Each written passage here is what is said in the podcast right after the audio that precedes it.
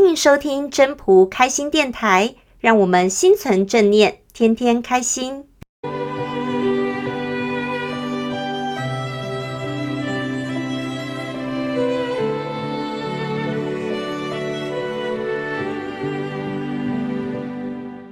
各位朋友，大家好，我是主持人 Marine。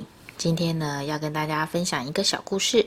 这故事呢，说的是有一位年轻的商人、啊，他因为被他做生意的搭档出卖了嘛，所以最后落得人财两失哦，让他痛不欲生，想要跳湖自尽哦。那他走在湖边的时候，刚好碰上了正在观水的一静坐的一个智者，就跟这个智者把自己所受到的一些痛苦的地方啊，就跟他说、哦。那这个智者呢，也是面带微笑。听着，听完商人所说的话之后呢，就把他带回家中，然后呢，让这个商人从地窖里搬出一块很大的一个坚硬的冰块哦。商人呢，虽然百思不得其解，但还是照着智者的话去做了。当冰块搬出来之后，智者就对这个商人说：“你呢，就用尽全身的力量去把这个冰块砍开。”这时候，商人呢就拿着智者给他的斧头，对着冰块就用力的一砍。没想到呢，这么用这么大的力量砍下去之后，之后呢，却只是在冰上画下了一道白色的细微的一个痕迹哦。商人这时候一看，马上呢又把斧头拿起来，用尽全力。对着那个冰块砍来砍去，砍来砍去，砍到最后都全身气喘吁吁的，也不过只是掉落满地的一个冰屑哦。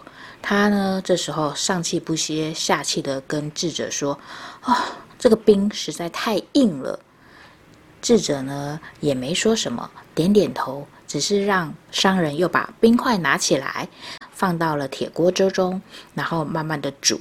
随着呢这个温度渐渐的。攀升呢，冰块也慢慢的融化了。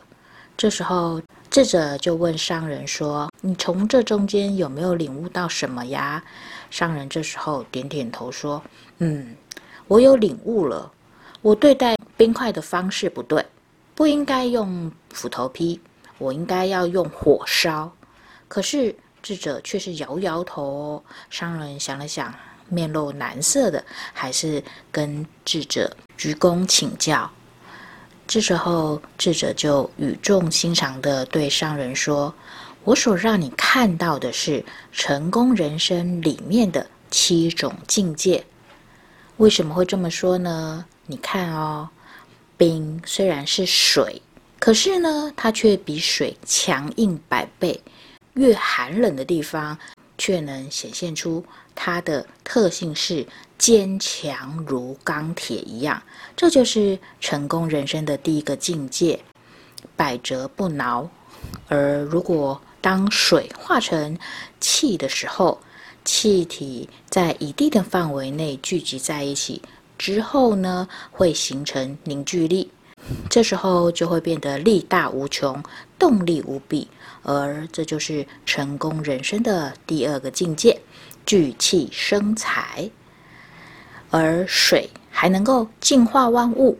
无论世间万物是多么的脏，水都能够敞开胸怀，无怨无悔的接纳，慢慢的净化。而这就是成功人生的第三个境界：包容接纳。再来就是水看起来没什么力量，但是自高处往下流的时候。如果遇到了有棱有角的石头的时候，它会慢慢的、耐心无限的将这个棱角磨圆，而且水滴可穿石，这就是成功人生的第四个境界：以柔克刚。水能上能下，上为云雾，下化作雨露，涓涓细流还能聚多成河，从高处往低处流。从高至云端到低入大海，这就是人生的第五个境界：能屈能伸。水呢，虽然是冰冰凉凉的，可是却有一个善良的心，所以他从来不参加争斗。他哺育了万物，却不向万物索取，而这就是成功的人生第六境界——周济天下。水是最自由的。当它是气体的时候，它在天地之间无影无踪。可是，如果它聚集在一起的时候，它聚集成云结雨，就又化为有形之水。所以，这又是成功人生的第七种境界——功成身退哦。所以，水呢，隐含着成功人生里面的七种境界。这故事呢，就让我想到了《道德经》第八章。老子在《道德经》第八章里面说了：“上善若水，水善利万物而不争，处众人之所恶，故几于道。”这说的是最高的善呢，就像水一样，因为水可以滋养万物，不和万物相争，停留在大家所厌恶卑下的地方哦，所以水是很接近于道的哦。因为水有滋养万物、利他的特性，还有呢，它就是本性柔软不争嘛，处下处于卑下的地方。再来呢，就是能够柔能克刚，而且还能够反求诸己。因为水就像镜子一样，很诚实的可以表达出我们什么样的是什么样子哦。当然啦，水能够载舟也能覆舟，虽然它是柔软，力量却是强大。滴水能穿石，还能摧毁一切坚强的东西。